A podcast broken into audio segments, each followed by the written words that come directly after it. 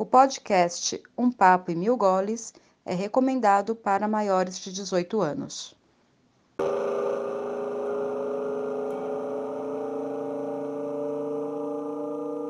Olá, eu sou o Luiz Varinha e um dos meus grandes ídolos é o Fred Mercury. Olá, aqui é o Luiz Furlan e um dos meus grandes ídolos é a Gláucia Furlan. Olá, eu sou a Miriam e eu tenho duas rainhas. A primeira é a Ellen DeGeneres, pelo seu protagonismo. A segunda é a Nani People, por toda a sua história em ser uma drag aqui no Brasil. Olá, aqui é a Simone e a minha ídola é a Cássia Eller, que teve uma, uma carreira fantástica na música, com um repertório excelente e uma vida muito marcante.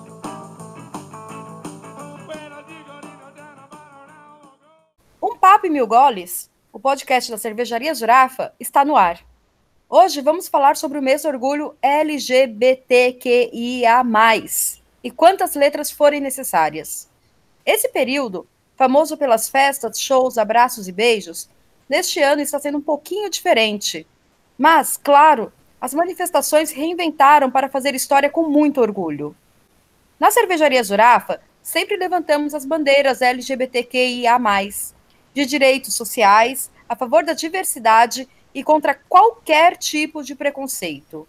Em tempos de distanciamento interpessoal, não poderia ser diferente. Então, separa a cerveja e prepare-se para um papo para lá de cabeça e divertido, com os jornalistas Danilo Mota e William de Luca e as maravilhosas Glaucia Furlan e Milene Goltara. Bora lá!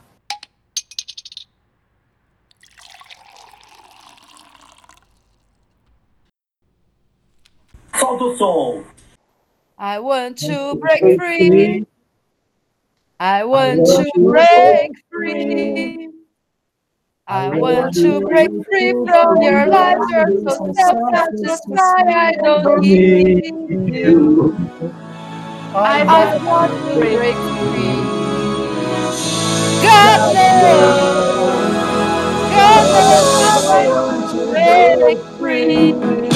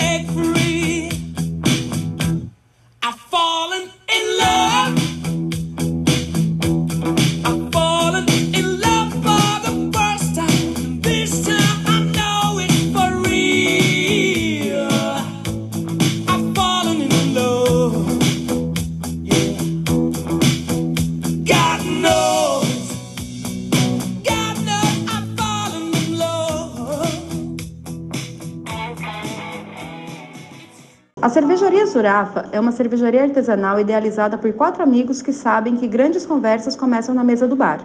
Estamos em Pinheiro, São Paulo. Siga-nos no Facebook e no Instagram, Cervejaria Zurafa. Ah, se escreve Z-U-R-A-F-F-A. Estamos entregando no delivery 961795878. Venha tomar uma com a gente quando acabar o isolamento social.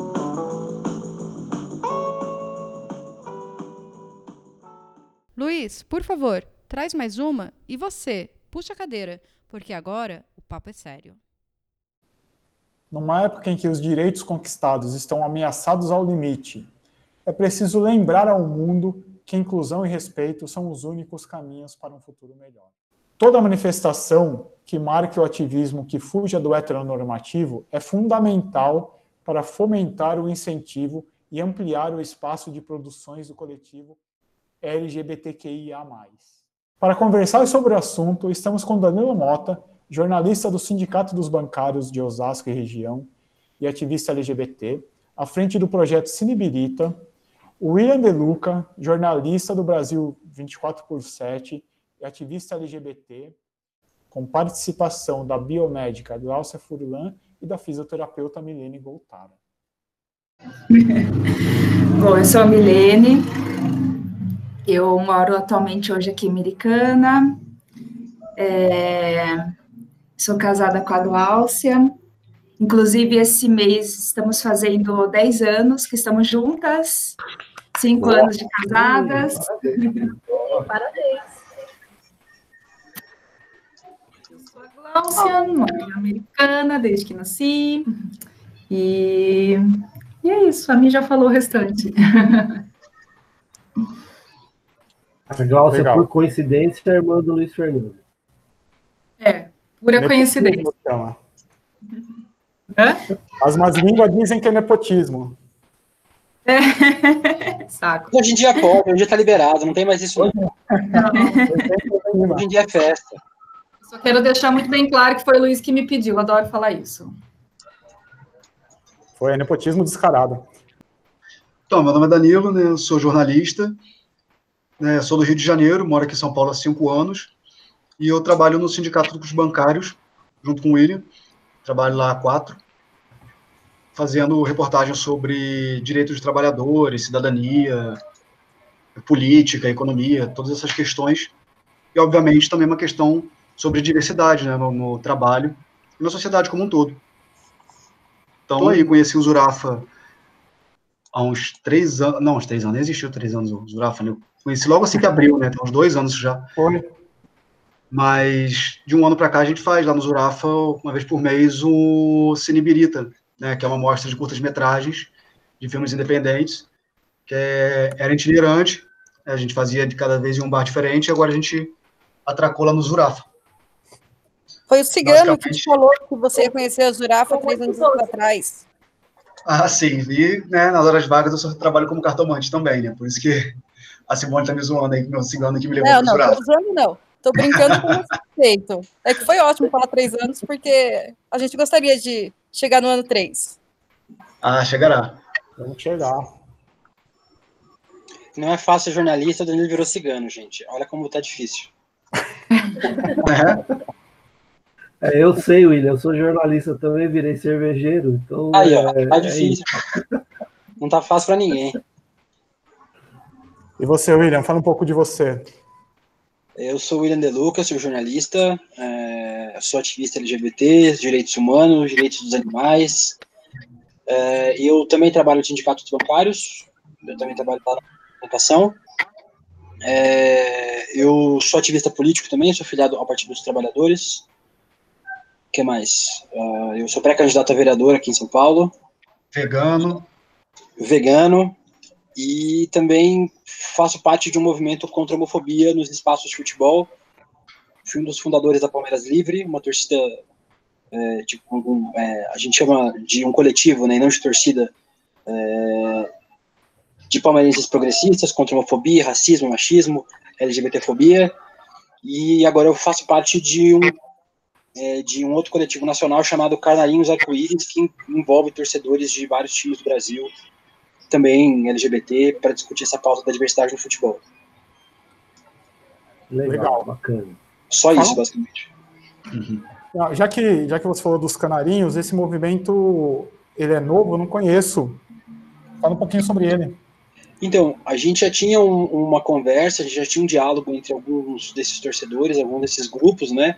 Uhum. Porque são grupos pequenos, na verdade, né? A gente não, é, assim, a gente não tem muita gente que participa desses, desses processos, porque é, é difícil ser um, é, um LGBT que gosta de futebol no Brasil. É, a gente se juntou há pouco tempo, na verdade, tem menos de um ano, é, para fazer esse diálogo e para fazer a interlocução com as entidades, com os clubes e com as instituições, né? É, quem teve a ideia e quem toca esse projeto é o Onan Rudá, que é o coordenador e fundador da torcida LGBT Tricolor, né, do Bahia, que é um dos times mais precisos do Brasil hoje e tal. É, e o Onan tem todo o apoio do, do, é, do time, tipo, da diretoria, para fazer esse trabalho. Então, o Anântico tem tocado esse projeto com muito sucesso e eu tenho dado uma ajuda e uma colaboração lá. Ah, legal. E o Palmeiras Livre tem há mais tempo? A gente existe desde 2013. É, acho que nós somos uma das primeiras torcidas que surgiu. A primeira foi a Galo Queer, na verdade, que é uma torcida que era do Atlético Mineiro, por conta da homofobia que o Richarlison, o jogador, sofreu lá.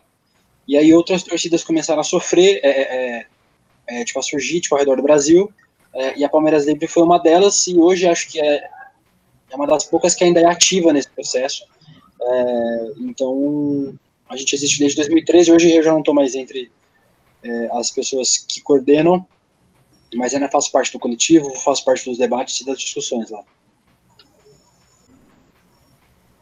Nós, na, da Zurafa, nós somos né, o cis, é, heteronormativo, dois casais, é, só que a gente sempre trabalhou muito com essa questão de respeitar todas as diferenças, né?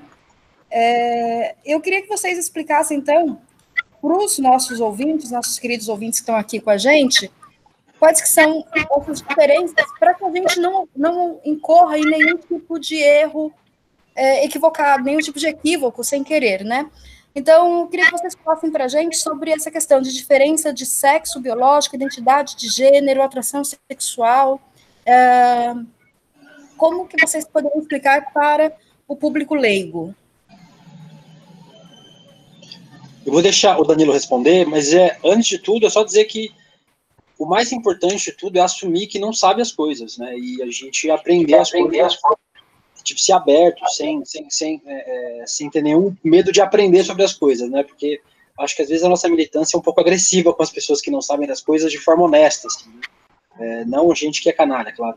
Mas acho que essa é uma parte importante de assim, tipo, se você não sabe, pergunte para uma LGBT é, que ele te fala numa boa. Mas acho que o Danilo pode explicar melhor.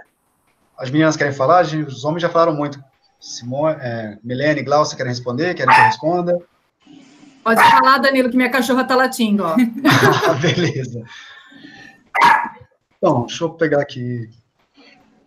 Então, o sexo biológico, né, é aquele determinado no, ao nascimento, né, que ele foi atribuído à pessoa ao nascimento, né, homem ou mulher. Identidade de gênero né, é a forma como essa pessoa se identifica ao longo da vida, né. Se essa pessoa se identifica com o gênero de nascimento, né, a gente tende a chamá-la de pessoa cisgênero que é o meu caso, por exemplo, né? eu nasci homem, fui, eu tive o gênero masculino designado ao nascer, e hoje me identifico com o sexo masculino, né, com o gênero masculino. Então, eu sou um homem cisgênero. Né, e quando, e do contrário, são pessoas transgêneros, né, transexuais. Né, pessoas que nasceram com determinado gênero, foram designados um determinado gênero biológico, foi designado um determinado gênero de nascimento, essa pessoa se identifica com um, outro gênero. Né? E atração sexual é de que com, por qual gênero essa pessoa se atrai. Né? Se atrai pelo sexo oposto, né, pelo gênero oposto, seria uma pessoa heterossexual, né? Pelo mesmo gênero, uma pessoa homossexual e pelos dois bissexuais. Né? No meu caso, eu sou um homem cisgênero homossexual. Mas isso não é determinante, por exemplo, existem mulheres trans que são lésbicas né? São, nasceram um corpo masculino, mas se identificam com o gênero feminino. É isso que a gente, isso que importa aqui, né? Se a gente vai respeitá-la como mulher, ponto. E se ela se atrai por mulheres, ela é uma mulher lésbica, ponto, entende? Então, é uma mulher lésbica transexual, né? E por aí vai. Então, não são determinantes nem mutuamente excludentes, assim, essas, esses três conceitos, né? Eu só queria aproveitar e reforçar a fala do William, porque, na verdade, acho que é, as coisas estão acontecendo muito rápido, estão se mudando, é, as, as questões, os movimentos estão se reconhecendo e se identificando.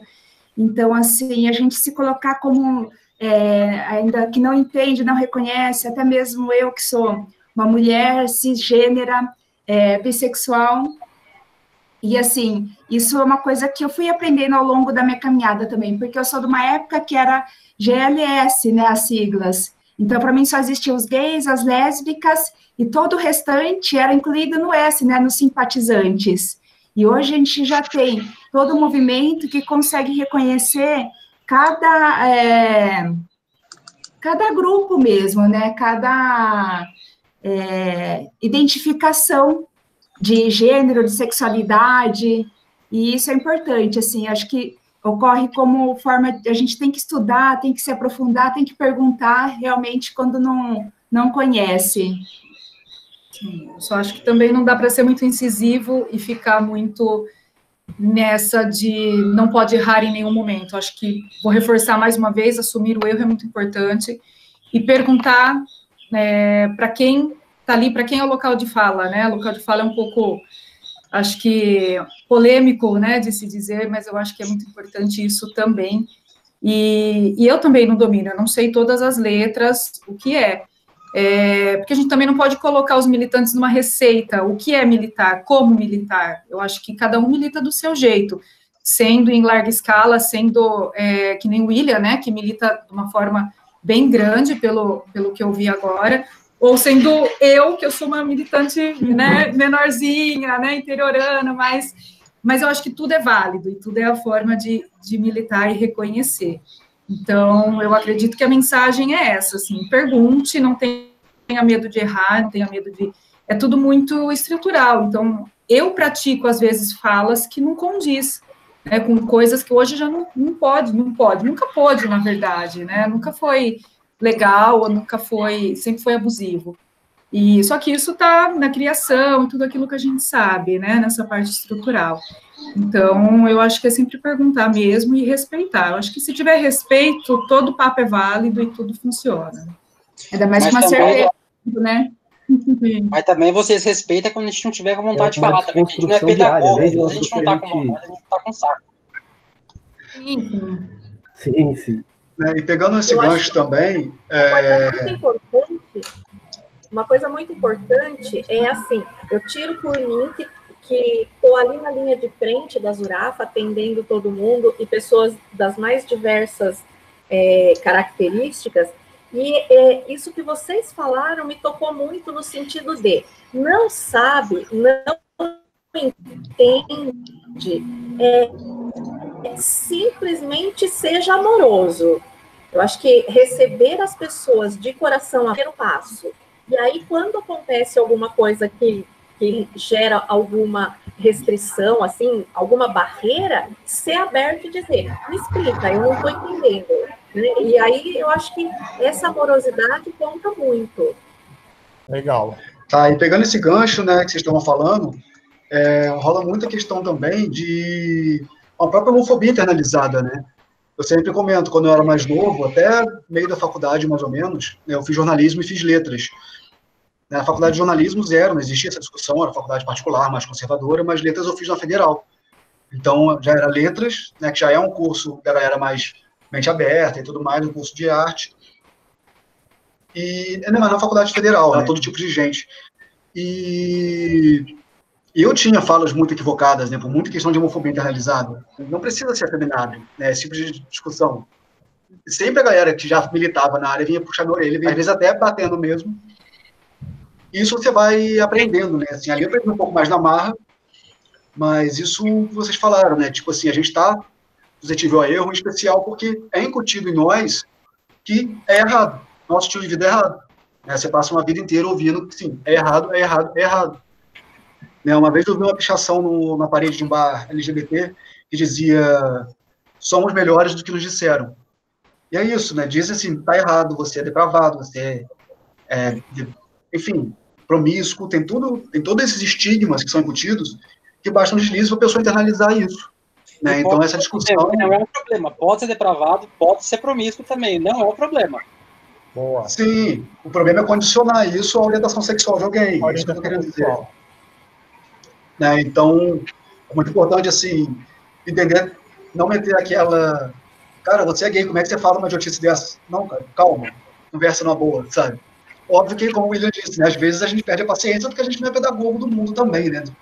Tem coisa que já era para estar meio que óbvia, mas é sempre bom dar aquela respiradinha antes, contar até um milhão às vezes, né? É por aí, eu acho. E a gente cresce sem uma referência, né, de, de casais homoafetivos, né? É, durante nossa formação, quem a gente viu, assim, no dia a dia, ou mesmo em contextos culturais representativos? Então, é, é uma formação que a gente foi tendo ao longo da vida mesmo, com todo esse movimento.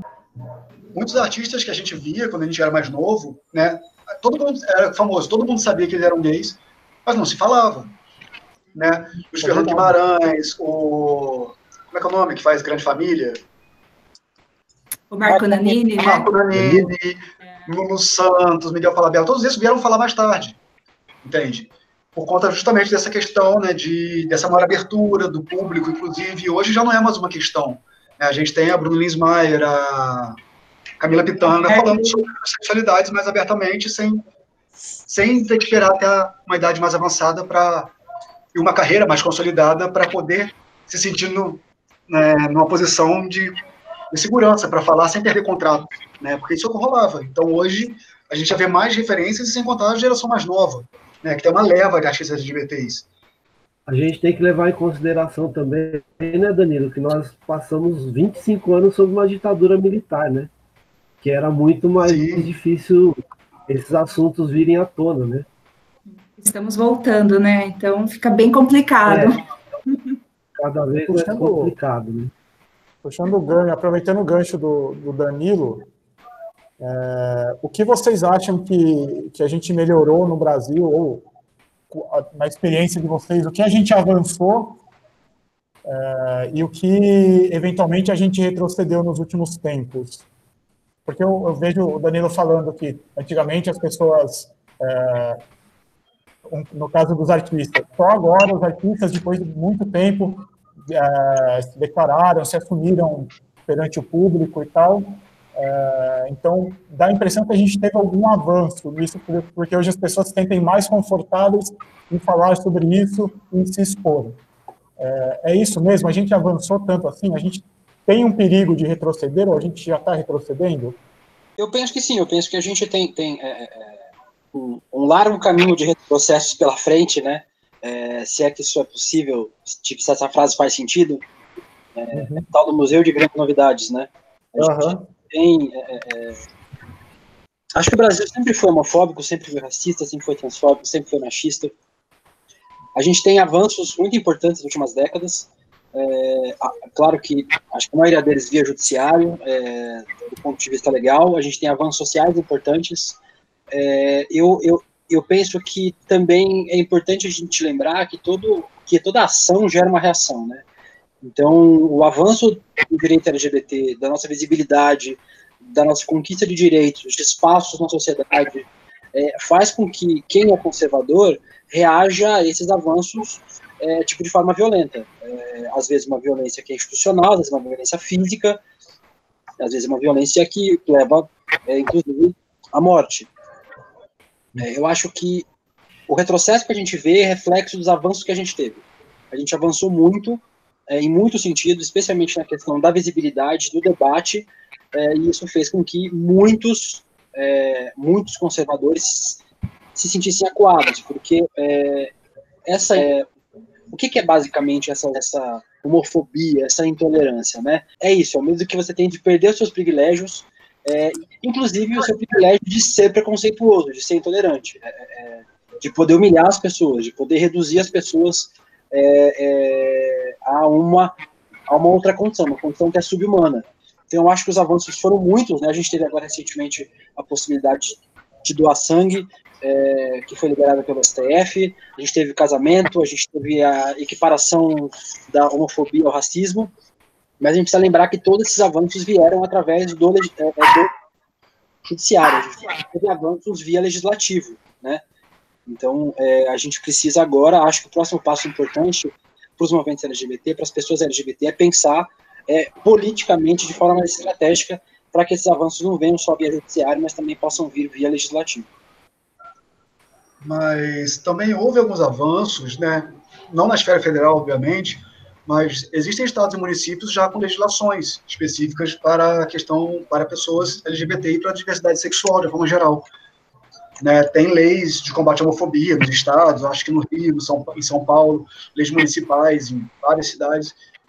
Então, mas efetivamente, né, no- a gente pensa no plano nacional, aí sim é só via judiciário, basicamente. Né? Eu acho que a única le- legislação, se eu não me engano, que fala sobre a questão LGBT é, sobre, é o Estatuto da Juventude, né, que fala nenhum jovem deve sofrer preconceito em decorrência de raça, orientação sexual, não sei o que, não sei o que lá, ponto. Né, não lembro de outra lei federal que fale sobre diversidade sexual. Mas. Então, os grandes avanços nacionais vieram efetivamente para o judiciário, né, mas não pode esquecer que também houve avanços nos estados e municípios, que, óbvio, é parte de formiga, mas a gente não pode negligenciar, até porque naqueles espaços ali, naqueles estados e municípios, teve gente militando para isso, né? Então, não dá para negligenciar, negligenciar, não, dá para a gente não valorizar essas lutas locais também, né? É interessante essa pergunta, porque eu estava conversando com a, com a Mia antes da gente é, entrar aqui na sala, e, e a gente estava falando justamente isso do, do, casamento, né? Nós casamos é, para ter direitos, né? Porque comparando é, o Luiz e a Simone, por exemplo, é muito fácil falar que eles são um casal, que eles estão juntos há tanto tempo, para conseguir qualquer direito que seja, né? E para garantir, para provar que nós duas é, somos um casal, é, nós achamos melhor casar e ter isso registrado de alguma forma, porque precisa disso.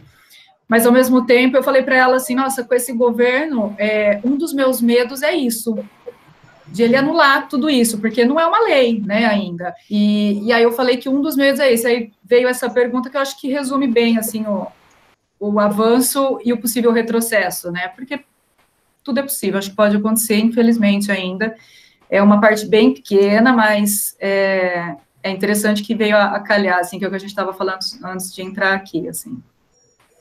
Boa. E enquanto a gente estava falando disso, é, é, em relação ao retrocesso ou não, como eu trabalho, eu tenho contato com crianças e com jovens, e, na verdade, todos esses jovens, eles sabem, né, é, da Gláucia, da gente, do nosso casamento.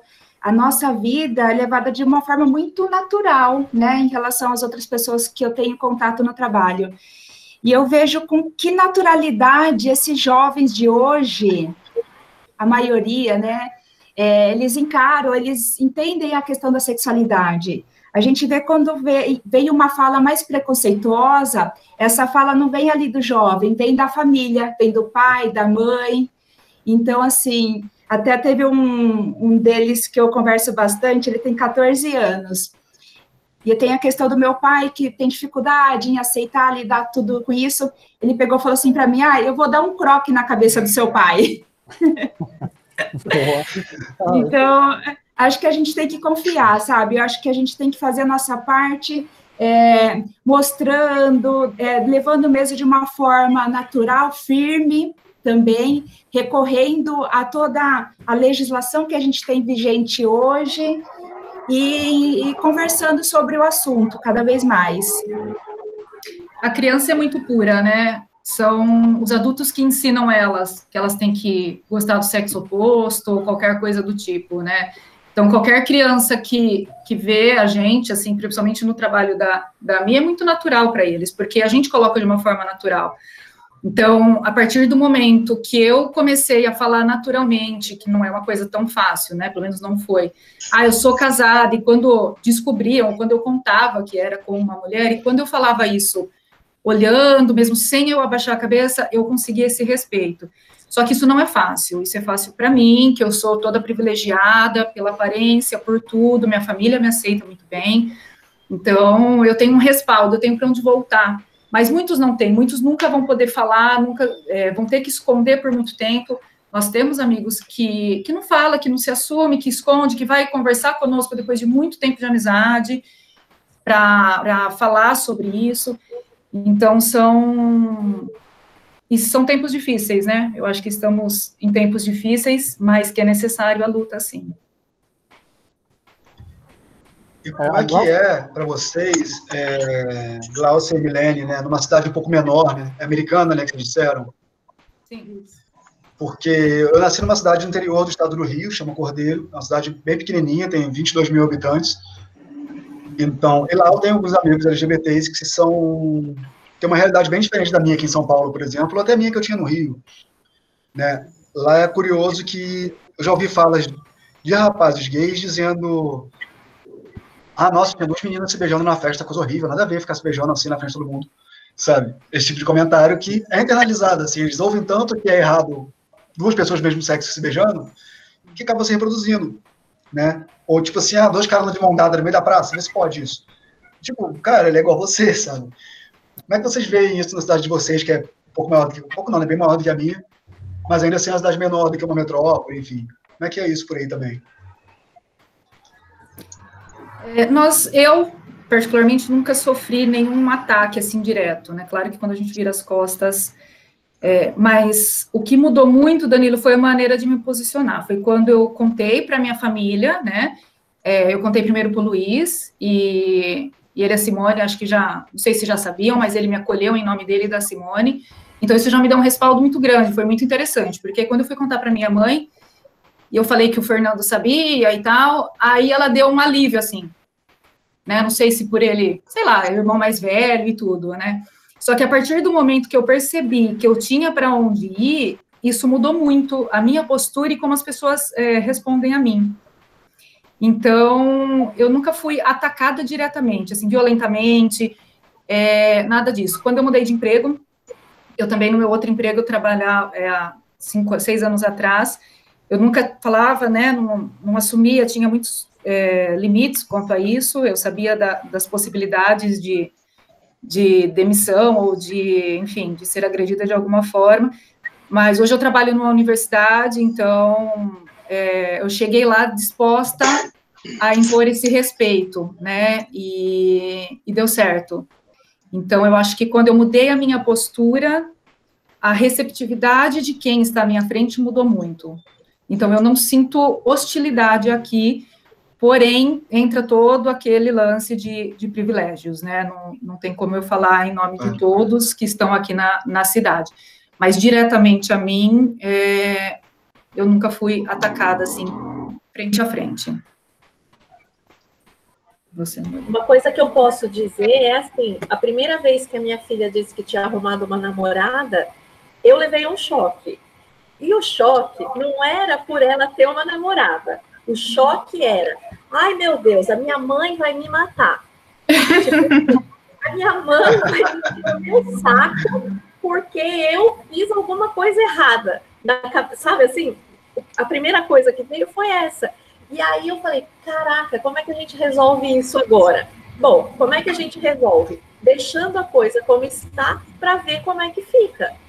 E é o caminho natural, eu acho. É, você pedir desculpa ou você se justificar antes de qualquer coisa acaba piorando a situação do que você conviver naturalmente e as coisas irem se desenrolando e, claro, não permitindo desrespeito, né? É, se, se escuta alguma coisa, aí sim você parte para cima e fala: aqui, aqui não. Agora, Miriam, mãe sempre sabe, é verdade esse ditado? então, Daniel, eu acho que sim. É, aconteceu assim: a Natália é uma menina super para frente, é jornalista também, ela é toda, ela é toda à frente do tempo dela. E ela falou: Ah, tô namorando com uma menina tal eu passei por toda essa fase aí de entender a coisa, de lidar com a coisa, de falar com a família depois e entender tudo. E aí passou um tempo, ela viu que não era o que ela gostava, ela estava numa fase de experimentação. Então foi importante ela ter esse relacionamento com a menina, da mesma forma que é, é importante que ela vá se conhecendo e ela vá se entendendo. E para mim foi super importante porque eu passei a ter uma visão é, mais tranquila com relação a isso também. Né? É, é, no caso do eu sabia, é, foi que eu tinha para comigo que aquilo não era definitivo. E aí, de fato, não foi. Mas é, eu acho que quando a pessoa é gay também a gente sabe. Eu tenho, eu tenho vários é, amigos e familiares e a gente já sabia disso desde que eram crianças. Então, acho que é, é difícil quando a gente sente que a pessoa é gay e ela não consegue assumir isso. Eu acho que é, o sofrimento maior é quando a gente vê isso. A tristeza da pessoa não conseguir se assumir. É que eu acho que às vezes também tem um problema da gente não saber que a gente é gay. Porque ser gay é um processo de, de, de, de, de, é tipo de Descoberta, descoberta, né? assim, sabe? É assim, a gente, a gente às vezes não entende, porque é a sexualidade é muito fluida, os afetos são muito fluidos. Aham. Às vezes a gente não é gay, às vezes a gente só tá tentando coisas, experimentando coisas, e às vezes a gente não é hétero. Às vezes a gente vive a vida inteira como hétero. Assim, é, tipo, eu não sou queer, eu não, não, não, não, não, não me tipo, identifico como, como uma pessoa queer. É, eu sou um homem cisgênero gay mesmo. É, mas eu acho que não existem. É, que, que, de certa forma, a nossa sexualidade ela é fluida. É, e a gente pode um dia, com 60 anos, descobrir que a gente está apaixonado por uma pessoa que não é um homem, que é, que não é uma mulher. E assim a gente pode ter vivido a vida inteira heterossexual e descobrir também bissexual, lésbica, gay. E acho que principalmente quando a gente é jovem, quando a gente está descobrindo a nossa sexualidade, é ainda mais difícil isso, né? Porque quando você é hétero, você não precisa contar para as pessoas. Né? Tipo, não tem um processo de, nossa, eu descobri que eu gosto de uma menina, eu vou contar pro meu pai. Ele vai falar, porra, que bom, meu filho, dá um abraço, vou te pagar um sorvete. Tipo, e quando você é gay, esse processo é um processo de você falar, porra, será que eu conto? Porque quando você é hétero, você conta. Você vai para seus amigos e fala, porra, tô pegando aquela menina ali, ah, que maravilha. Nossa, meu Deus, o pegador. Agora, quando você é gay, você não tem com quem dividir a sua sexualidade, tipo, seus afetos. E aí você vai tentando resolver eles com você mesmo. Havia, havia uma época até que os pais incentivavam isso, né? Eu conheço, não foi o meu caso, mas eu conheço casos de que pais levaram os meninos na zona, né, pela primeira vez, para, ó, meu filho é, olha, meu filho é homem agora, tal, né? Então, Acho que essa época é ontem, porque isso acontece ainda. Não, acontece, sim. Né? É um negócio maluco, né? De você ver essa, é- essa sociedade que a gente que vive mesmo, né? Que ainda tem esse conceito machista, né?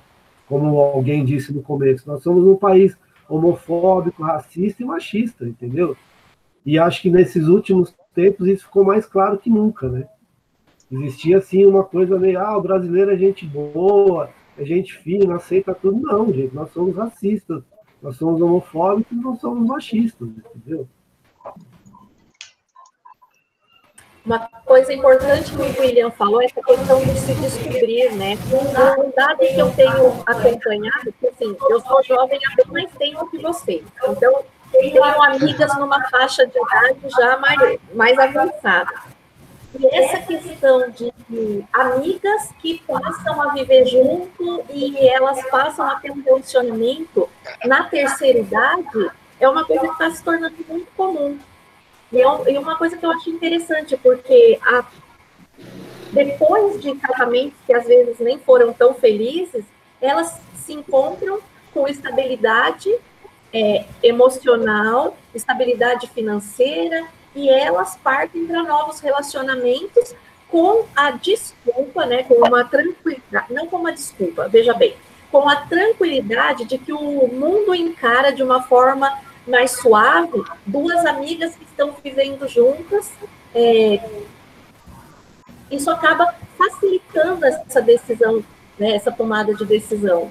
E é muito, é muito incrível isso, você poder se conhecer e se descobrir ao seu tempo. Nada é perene, nada é permanente nessa vida. Eu queria voltar um pouco, porque ah, um pouco no que a Milena e no que a Glaucia falaram, é, porque vocês falaram que os principais avanços foram, foram do judiciário, foram jurídicos e tal, e que, óbvio, isso, isso reflete na vida pessoal de todos. Mas hoje vocês sentem, vocês se sentem mais seguros é, do que vocês se sentiam antes? Seguro em todos os sentidos, tanto de, de falar para as pessoas, quanto de andar na rua, quanto de andar de mão dada com quem você com quem você está. Então, a minha segurança, eu acho que vem do respaldo que eu tenho é, de amigos, familiares, mas não que eu me sinto segura, nem pelo Estado ou por, por outras coisas assim. A insegurança ainda existe e a gente ainda solta a mão, dependendo com quem a gente vai encontrar na rua, ainda menos a gente segura mais forte e vai, com medo mesmo. mas ah, já, já aconteceu e acontece ainda assim, não agora que nós estamos em isolamento, então fiquem em casa, por favor, mas quando é possível, e várias vezes a gente solta as mãos sim, com medo, mesmo tendo todo esse privilégio que nós temos de aparência, né, de sermos brancas e tudo mais. Mas hoje vocês têm mais segurança do que antes ou é a mesma coisa? Ou é pior? Eu acho que eu tenho mais insegurança hoje, porque igual a gente foi conversando, antes era tudo muito, não era tão pres, não era tão aberto as relações antigamente. É, então se disfarçava muito, né? Não era tão tão claro assim. E conforme a gente foi assumindo as nossas relações e tudo isso a gente foi sendo cada vez mais respaldado pela pela justiça e a gente se colocou mais presente nas ruas, eu percebo que a intolerância, a agressividade veio muito maior. Então, assim, a gente tem uma minoria nesse sentido, mas uma minoria que não aceita e que ela usa de força mesmo, usa de estupidez, usa de agressão é, para combater, né? né? Oi? Uma minoria Uma barulhenta. minoria barulhenta, né? Exatamente. Violenta, eu diria. E, e é curioso porque quando eu morava no Rio, eu notava bem menos casais andando de mão dada, talvez hoje até mais, né? Porque já tem cinco anos que estou em São Paulo e as coisas mudam muito rápido. Mas quando eu vim para São Paulo, uma coisa que me surpreendeu foi ver a quantidade de casais gays andando de mão dada na rua, né? Ou de, de mulheres lésbicas também, não, de mão dada. Aqui em São Paulo ainda se encara de uma forma mais natural do que no Rio, em comparação ao Rio, que eu tô querendo dizer. Né? Então, se eu me sinto mais ou menos seguro, eu me sinto mais seguro. Né? Primeiro, por um comparativo que eu tenho. É um comparativo que eu tenho do Rio de Janeiro, que não é tão comum né, ter casais gays andando de mão dada ou se beijando num restaurante, numa lanchonete. Né? Agora, aqui em São Paulo isso é um pouco mais comum. Mas soma-se a isso, né, que eu sou, como as meninas disseram, né, eu sou um homem branco, eu tenho mais de 1,80m, né, eu não sou tão afeminado, sou um pouco mais masculino. Então, é óbvio, eu não vou cair na porrada com alguém no meio da rua, né, também me preservo, mas é menos provável que alguém vá mexer comigo do que vá mexer com um cara que é mais magrelinho, menorzinho, mais afeminado, entende? Então, eu sou um alvo em potencial, eu sou muito menos um alvo em potencial. Né? Então, desse, dessa onda de retrocessos que a gente viu para cá, a mim não houve esse impacto, mas não porque eu estou imune, mas por conta dessa série de, de privilégios mesmo, né, nos quais eu estou inserido. Então, em comparação ao que eu vivi no Rio, que era que eu beijava às vezes alguém num, num bar, uma coisa assim, meus amigos de Rio ficavam, cara, para com isso, cara, doido, onde você tá? Você não tá num bar gay não, não sei o quê. Que a galera lá tinha mais medo, porque tinha mais motivo para ter medo também. Aqui em São Paulo, pelo menos aqui na região central, ainda tem isso, né? Eu moro na região central de São Paulo, moro na República. Sim, sim. Então, Esse é um fator bem importante, né? A região Também. Central é mais Então tem todos, as- todos esses acumulados de fatores né, que me fazem com que eu me sinta seguro aqui dentro da minha bolha. Né? Tem esse fator bolha somando aí. É assim, tipo, eu falo por mim, sabe? É, é... Tem uma frase da Margarida Maria Alves, que é uma líder campesina paraibana que foi assassinada por vários pistoleiros lá na Paraíba, com um tiro no rosto, na frente dos filhos. É, foi ela que fez surgir a Marcha das Margaridas, né? Inclusive, é, que é um dos eventos de mulheres mais importantes é, aqui do Brasil. Ela dizia o seguinte: ela dizia, medo nós tem, mas não usa. É, acho que quando você é um LGBT, você aprende a conviver de certa forma com medo. Você tá de mão com seu namorado, mas você sabe que isso pode acontecer. Mas apesar disso, você continua de mão. Porque mesmo em lugares como o Danilo falou que são bolha, a gente tem vários casos de assassinato homofóbico na República. É, eu tenho uma grande amiga, a Renata Peron, é, que é uma cantora bem conhecida. A Renata Peron foi espancada na República e- ela perdeu um rim na República. É, a gente tem o caso do menino que morreu esfaqueado na Paulista no Réveillon no retrasado.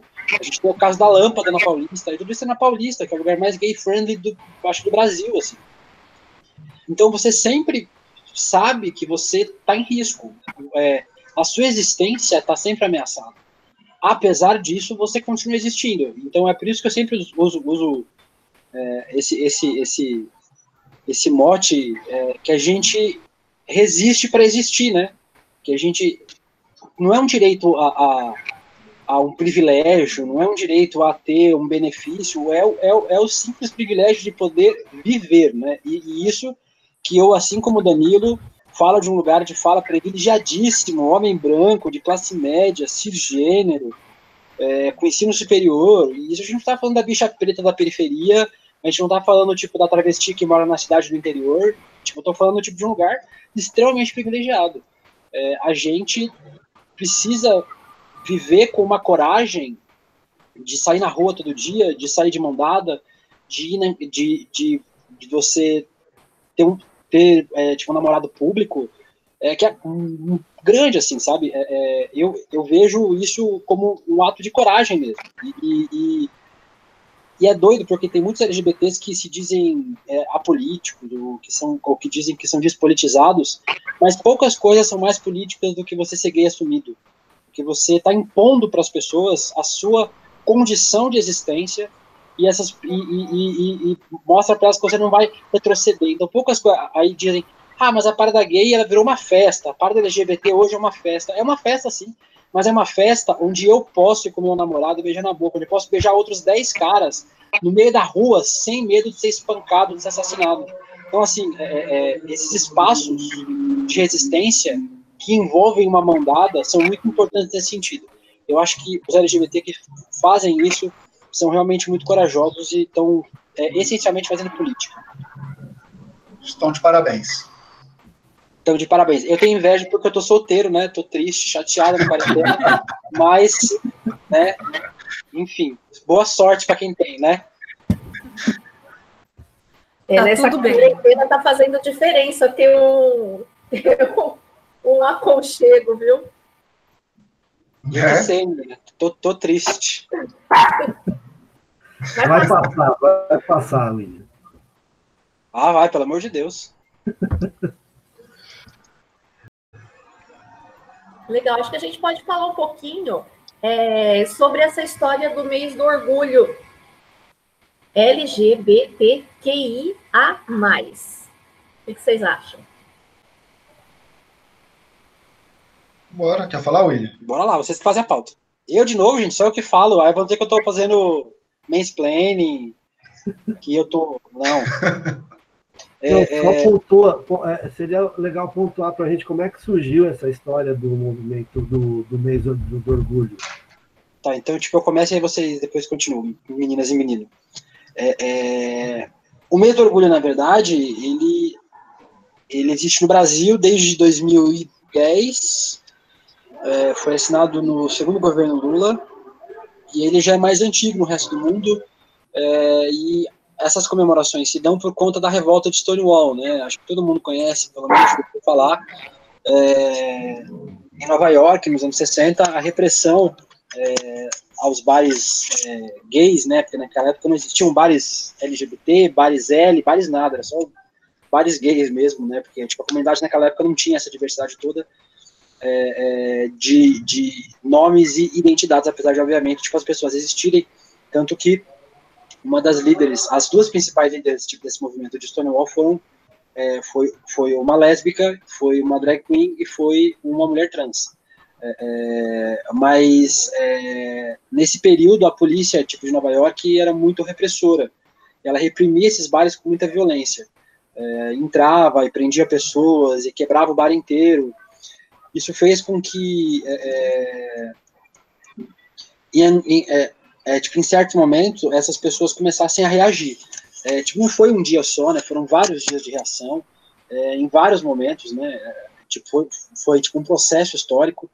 É, e isso fez com que essa data ficasse marcada como é, um orgulho de LGBT por conta dessa, dessa, dessa resistência, né, desse LGBT em Nova York contra a violência institucional, que eu acho que acho que representada pela violência da polícia, né?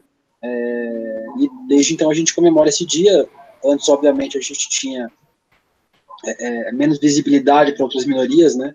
Era dia do orgulho gay. Hoje a gente tem por sorte, é, uma outra compreensão de enxergar é, todas as minorias, todas as letras né, dessa sigla que vem aumentando, é, porque é, ela, bem como a própria sexualidade, né, tipo, a sigla é uma sigla que é mutante, porque o gênero é mutante, a sexualidade é mutante, os afetos são mutantes, e as pessoas vão tendo contato com novas experiências e vão tipo, se descobrindo, né?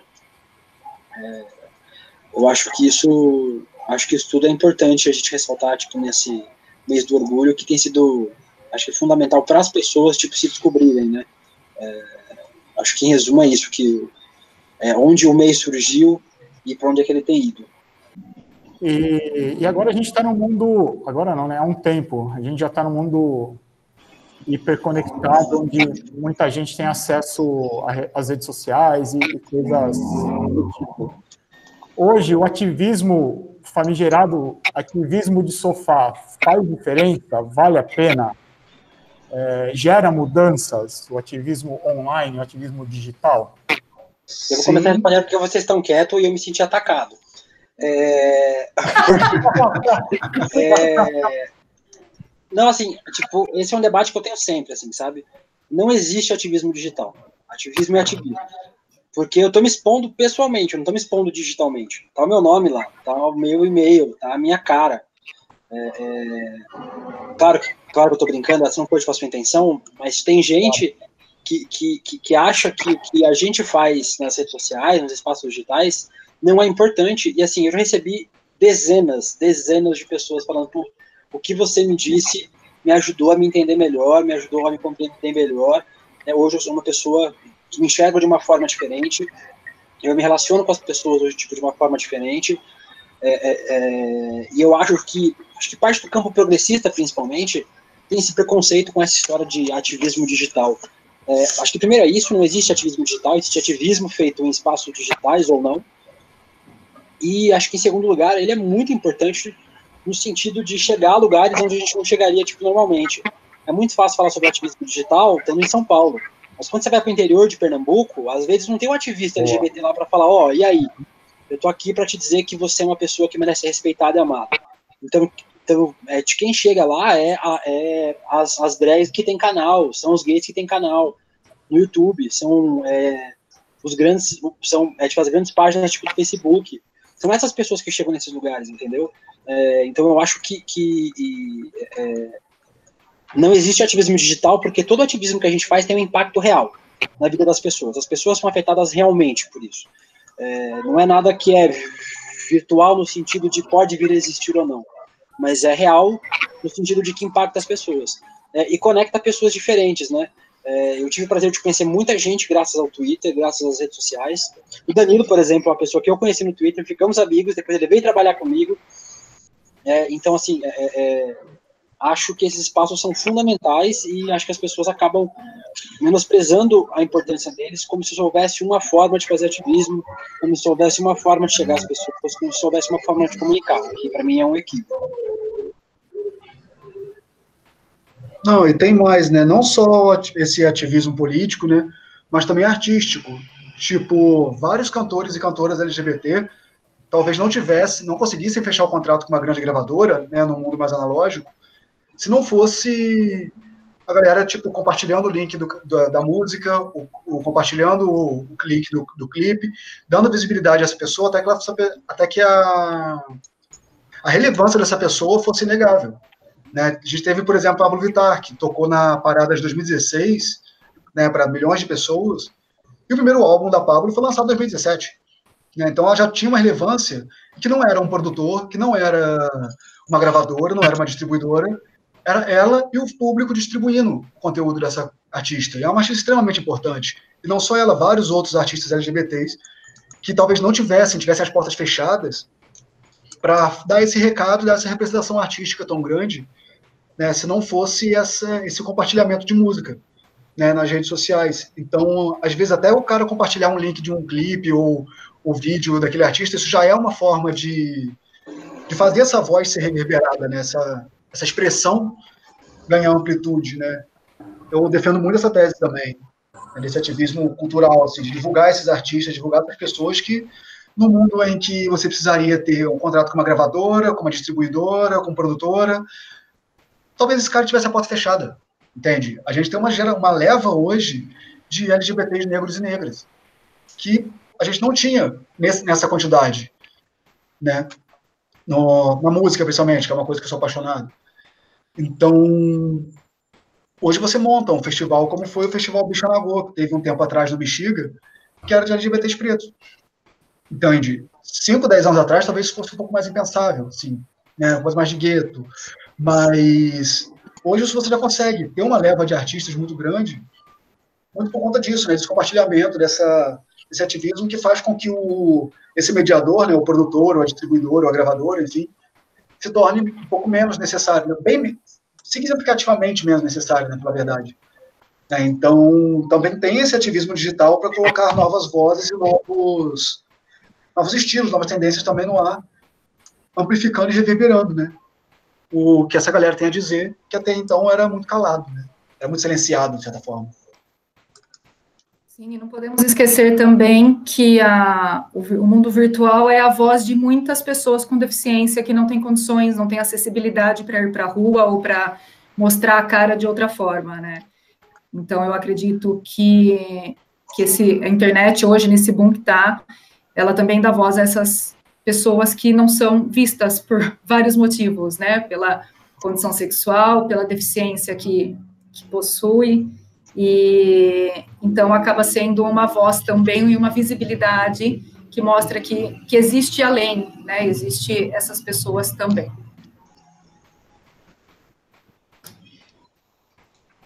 Boa.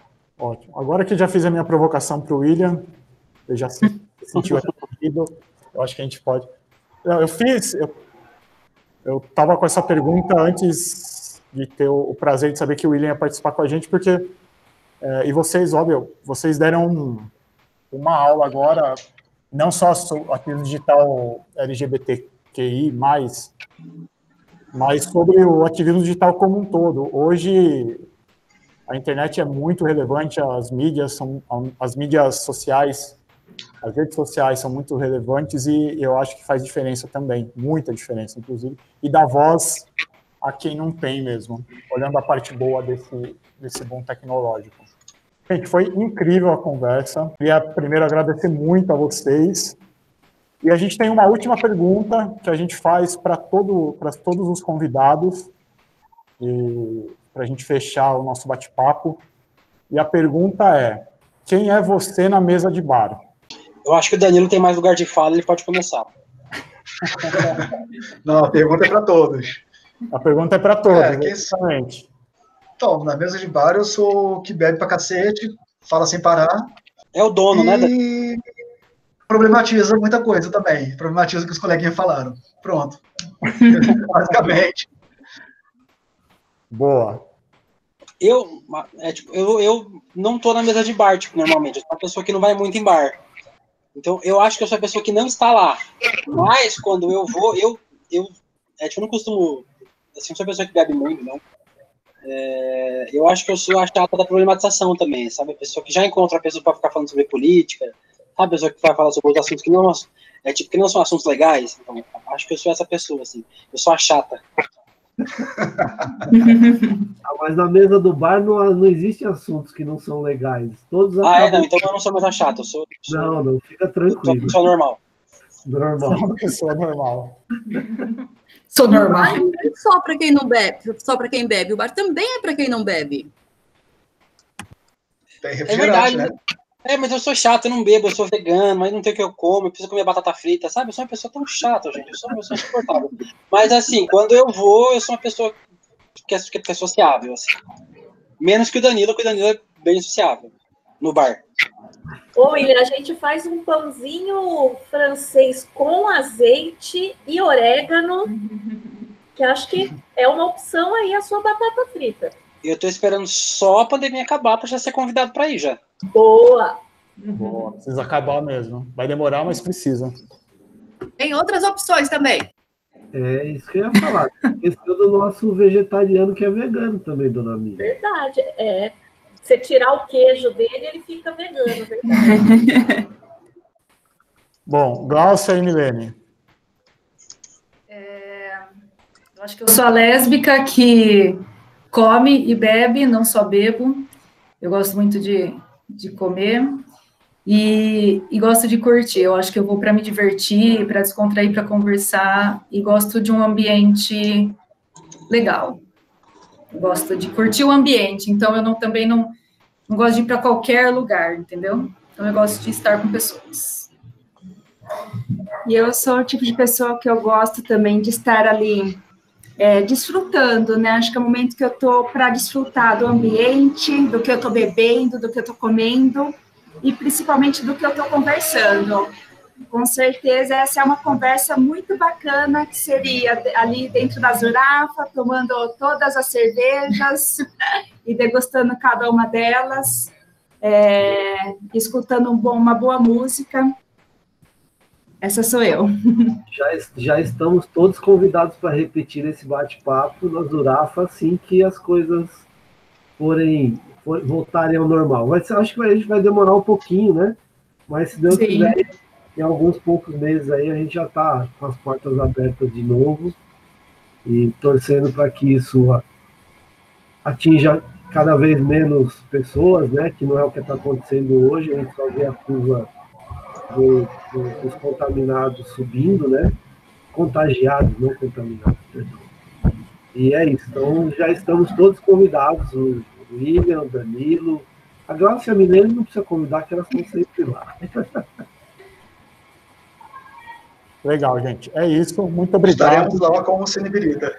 Isso aí, Danilo. Ah, não vejo a hora, Danilo. Não vejo a hora. Muito obrigada, foi um prazer, viu, Danilo e William? E, Até. William, e, e o William, principalmente, tem que. Valeu, obrigado. William, você principalmente tem que ir na Zurafa, porque eu e o Luiz somos apaixonados por futebol. Ele é palmeirense, eu sou corintiano. Eu, eu, eu queria muito bater um papo sobre o, o, o tema que você apresentou lá no começo, que só por isso acho que já dá um outro podcast. Vamos aí, vamos aí, é só chamar. Vamos aí. Digitalmente, visualmente, tamo aí. Isso aí, valeu. Obrigado pela Gente, muito obrigado. Obrigada, foi muito bom.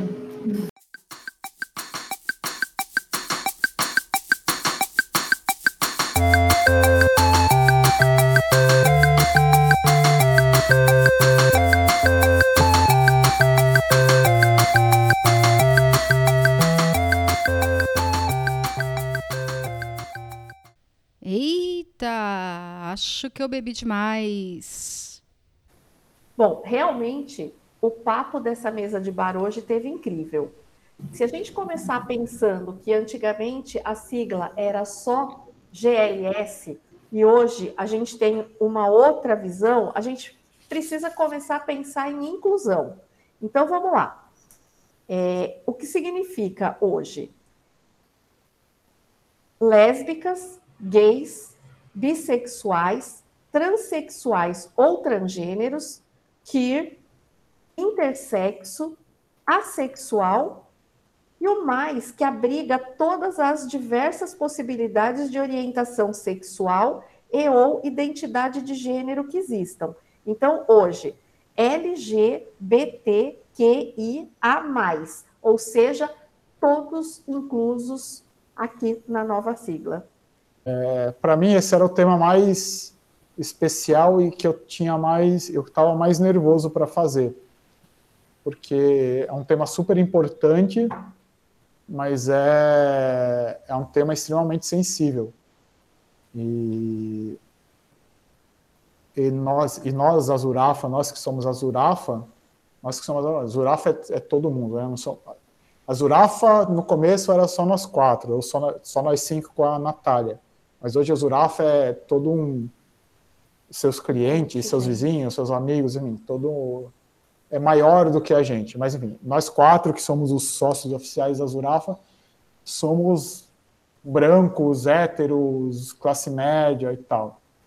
Então, para mim é difícil. Para mim, eu ta- eu estava bem apreensivo, porque eh, a gente, como a gente, como algumas pessoas falaram no, na conversa que a gente teve, a gente, se tem alguém que é privilegiado nesse mundo, É, primeiro sou eu, Varinha, por sermos homens, brancos, heterossexuais. E a Miriam e a Simone é, um pouco menos por serem mulheres, mas ainda assim são brancas, classe médias, enfim. É, e sempre que a gente vai falar de um assunto é, de um assunto desse, é complicado porque a chance dos vícios ou da criação que a gente teve ou da sociedade que a gente vive nos fazer falar alguma coisa é, que ofenda ou que não que não seja legal é muito grande. Então estava bem apreensivo, mas por sorte os nossos convidados deram um show e, e, e a gente precisou falar pouco. É, eu também, eu confesso também que esses temas me deixam um pouco apreensivo, porque, primeiro, eu, eu costumo ainda estou num processo de desconstrução, né? Como a gente, como a gente tem, tem, acho que todos nós, né? A gente cresceu em, em ambientes machistas, né? É, até homofóbicos. Eu me lembro. Não, né? Homofóbicos também. É, homofóbicos, enfim. E é sempre e, e, e, e assim hoje a gente tem que tomar, hoje não, já, isso devia acontecer sempre, né? A gente tomar cuidado com esses temas, mas era uma coisa meio que, que natural assim. Então é um processo de desconstrução. Então às vezes eu fico tentado a fazer algumas brincadeiras para me parecer engraçadinho, tal, não sei o quê, e que eu sei que eu não, não devo fazer mais, né? E aí tem que vir a voz da consciência, muitas vezes na, na a Natália, né? E. Voz e da aí, consciência igual a Natália. É, e, e falando, cara, isso tá errado, né? É, isso é muito bom. É bom você ter alguém que te chame a atenção, que te fale, né? Olha, isso que você está pensando tá errado. Mas é isso, é, é um tema que realmente a gente fica um pouco apreensivo, né? Porque embora a gente não tenha, a gente conviva muito bem com isso, né? É, e eu acho que o, a Zuraf é, um, é, uma, é, um, é um exemplo disso, né? A gente tem aberto para todo, todo mundo sem discriminar ninguém, né? É, complementando o que você disse, acho que quem fez a Zurafa assim são os clientes, são as pessoas Sim, que sim, conhecem claro. a gente, né? Isso É. em São Paulo, como, como o próprio Deluca e o, e o Danilo disseram, né?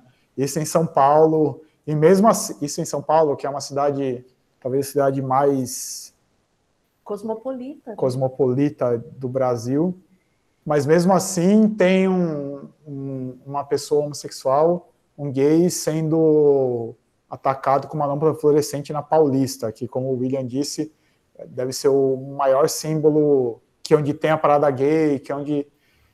Cara, então, isso em São Paulo, né, que é a cidade. É, Imagina na- nas cidades periféricas, periféricas do interior e tal, onde essa cultura é, onde o preconceito é muito maior e mais enraizado, né?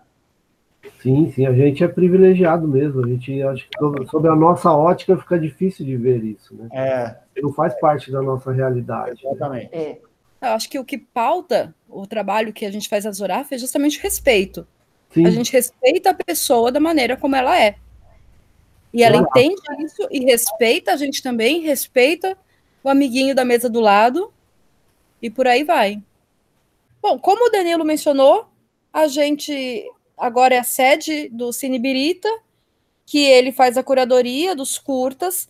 Eles trabalham sempre com curtas brasileiros, né, independentes, então é um trampo fazer, são atores que muitas vezes não estão ganhando nada, o pessoal da produção muitas vezes estão fazendo muitas vezes por amor mesmo à arte.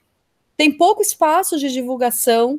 A gente não tem uma cultura de assistir curtas metragens, né? É, então é muito difícil a gente conseguir um local para vamos assistir um curta. Ah, então eles, o Cine Birita está lá mensalmente na Zurafa, desde que começou a pandemia. Obviamente foi um projeto que está interrompido por motivos óbvios do distanciamento interpessoal, mas vai retornar assim que a gente puder ter um voltar um pouquinho ao que nós estávamos acostumados em relação à sociabilidade. E então eles exibem, né, a cada sessão mensal, quatro a cinco curtas, né, brasileiros, e que né, ele faz a curadoria, então eles têm uma lógica ali entre eles, e é muito divertido, porque vão lá o diretor, a atriz, o ator, é muito legal, porque eles ficam lá para trocar ideia com a gente, é, falar de né, como que surgiu essa ideia, como que foi fazer esse curta, como que é atuar nessa área, porque a gente vê muito essa parte do, entretenimento como algo que está pronto. A gente não tem esse hábito de pensar que isso é uma indústria, isso é um trabalho. As pessoas vivem disso muitas vezes, né? Então é bom a gente ter esse contato com as pessoas que traz isso para a realidade, né? Mostra como que é o dia a dia das pessoas. E o Cinebirita acontece no Zeca, que é o nosso o Zurafa Espaço de Cultura e Arte, que eu vou pedir para a Miriam falar um pouquinho mais sobre ele. O Zeca é o nosso Zurafa Espaço de Cultura e Arte, onde a gente reúne artistas das mais diversas vertentes e um espaço para ouvir música, para fazer pequenos eventos sociais ou corporativos.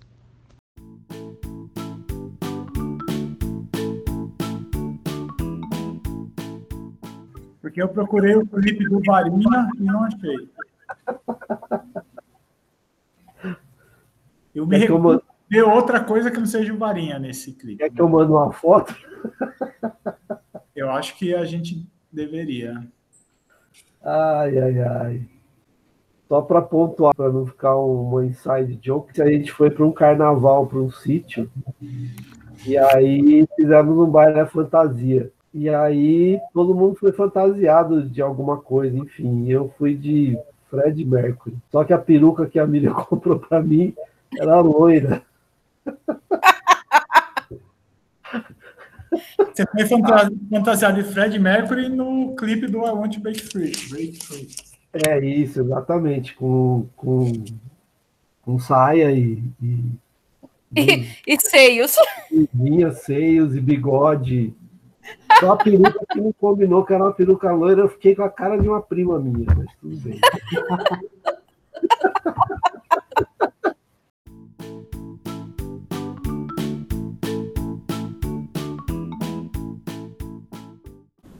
Enquanto isso, a gente canta aquela versão. Comprei um quati, comprei dois quati, comprei muito três quati, quatro quati, cinco quati, seis quati, sete quati. Oito. Comprei uma porção de quati. Uma vez eu fiz o Luiz ouvir a versão inteira, desde o Nasceu um Quati.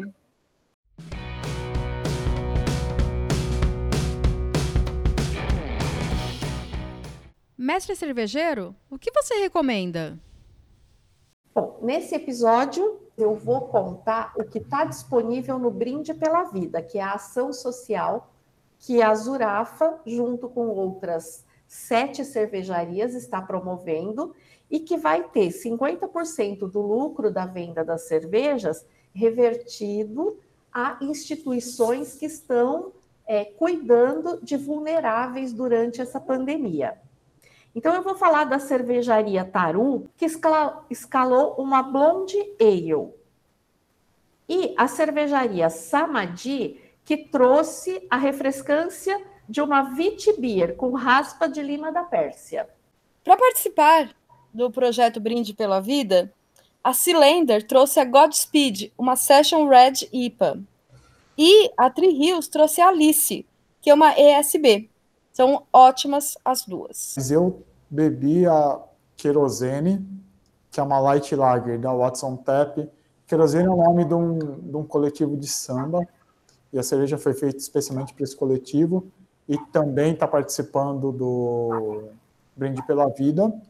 Além dessa, eu estou tomando uma parceria da Nacional com a Júpiter, que é a Cookie, o nome da cerveja, é uma wheat wine, que foi com adição de baunilha de Madagascar, cacau e avelã, que está um negócio de outro mundo. Completando o time dos participantes do projeto Brinde pela Vida, nós temos a Mandioca Session Sour, da Tribal, e uma APA feita por nós, da Zurafa, que tem o nome de Bares, que em turco significa paz, em inglês. Olá, garota. Luiz, libera a saideira aí, vai. Bom, a dica de filme é Priscila, a Rainha do Deserto, uma comédia super divertida e que tem uma trilha sonora fantástica. Uma outra dica de filme é A Garota Dinamarquesa, um filme de 2015 que conta a história real de Lily Elbe, que é interpretado pelo Ed Redmayne, que foi uma das, primeiras, uma das primeiras pessoas, se não a primeira, que se submeteu a uma cirurgia de redesignação sexual. É uma história real e é um filme muito bem, muito, muito interessante, muito bem realizado. Ganhou, levou o Oscar de melhor atriz coadjuvante para Alicia Vikander. E a minha dica é o Twitter ou as redes sociais, tanto Twitter, o, o, o William tem, ele é multimídia, ele tem Twitter, ele tem Facebook, tem Instagram, tem um canal no YouTube. Eu aconselho a todos, eu conheci, eu o conheci pelo Twitter é, há um bastante tempo já. Ele tem sempre conteúdos relevantes e interessantes. Aconselho a todos seguirem.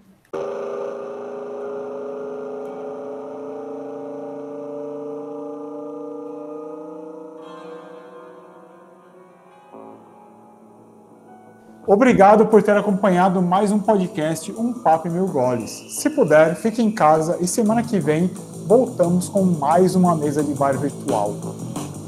Um beijo.